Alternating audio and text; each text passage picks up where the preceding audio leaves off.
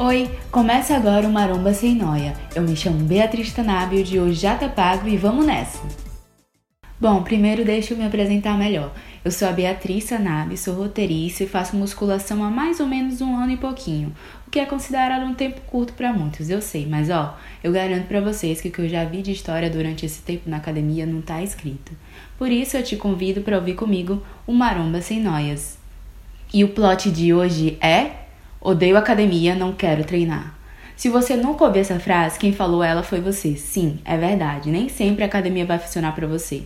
O que você está querendo dizer com isso, Bia? Quem você pensa que é? Não, eu não sou Rodrigo Góes, eu não sou profissional da saúde. A minha intenção aqui é compartilhar com vocês os benefícios de se mexer, mas não só isso. Quero dividir com vocês as minhas experiências e modos que eu fui encontrando de não desistir de me manter em movimento. Eu adianto que eu sou sagitariana com ascendente em virgem, então já viu, é muita verdade com um pouco de equilíbrio. Por isso que eu não vou dizer que o que funciona para mim vai funcionar para você, porque aí seria papo de coach e isso eu tô bem longe de ser. Com todo respeito aos coaches, porque muitas vezes são esses discursos que me fazem levantar todos os dias. Por isso eu digo, algumas vezes a musculação não vai funcionar para você. Às vezes você só precisa mexer o corpício. Pode ser outro esporte, pode ser natação, uma calistenia. E isso eu tô falando para quem tentou, viu? Para quem tentou mesmo. Tipo, não vale para Beatriz do passado, por exemplo, que ia para academia só para fazer aula de zumba e um treino furreca. Às vezes o gosto vai vir com a constância.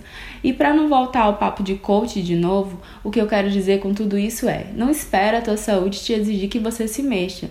E quando eu falo saúde, não é só a física, não, é a é a mental junto, sabe? Não é só o shape, porque tudo tá conectado. Não esperem ser como eu que precisei ouvir da boca de um especialista de joelho, olha, você vai ter que ir pra academia para fortalecer esse joelho. E galera, eu não aceitei de primeira não. Eu me neguei por muito tempo. Eu fiz de tudo para não precisar ir pra academia. Eu fiz yoga, fiz pilates, tudo.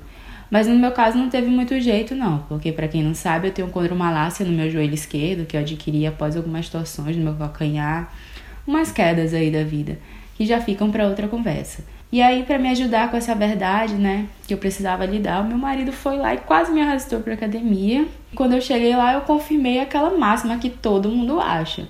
A, não, a academia não é um ambiente muito acolhedor. Eu acho que até hoje eu ainda penso isso. Mas eu precisava da musculação para dar sequência na minha vida, né?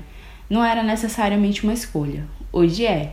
Mas enfim, as coisas só melhoraram e não me fizeram fugir para a aula de zumba de novo, porque na época eu também me casei e ganhei de presente de casamento de um grande amigo e personal trainer, Eduardo, né? Um treino personalizado. E aí, galera, a minha relação com a academia mudou.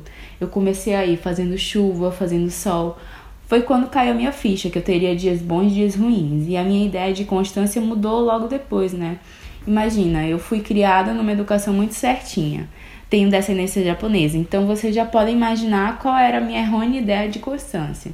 Aquela que você, não importa como esteja, vai cumprir o que precisa, desrespeitando seus limites, ou seja, tudo errado, né?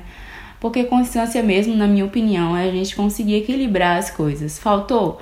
Vai amanhã. Não conseguiu executar o seu treino ao máximo? Faz seu mínimo que já é muito.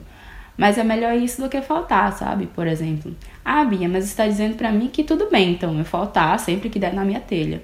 Não, inclusive todos os dias no começo ajuda bastante a criar essa constância. Só que a gente tem uma mania estranha de achar que constância é criar uma rotina perfeita, mas isso não existe. Eu não sou perfeita, você não é, não somos.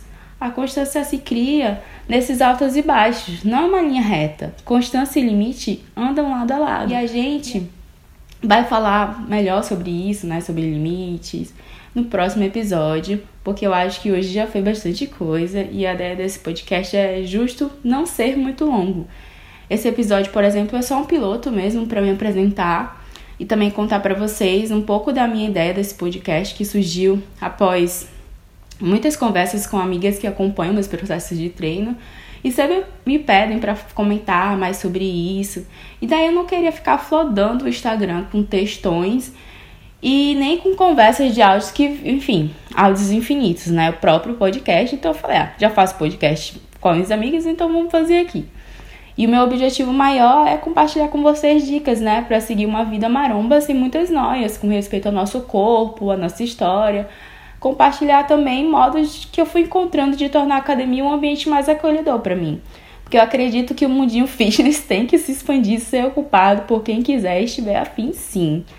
Se você me ouviu até aqui, então eu te agradeço. Se vamos ter convidados ou não, eu ainda não sei, mas uma coisa é certa: nossos encontros serão todas as sextas-feiras. Porque eu acredito que a gente pode começar todos os dias, inclusive hoje, e não só nas segundas. É isso, galera. Próxima sexta eu tô aqui de novo. Obrigada por ficar comigo até aqui e até a próxima. Tchau!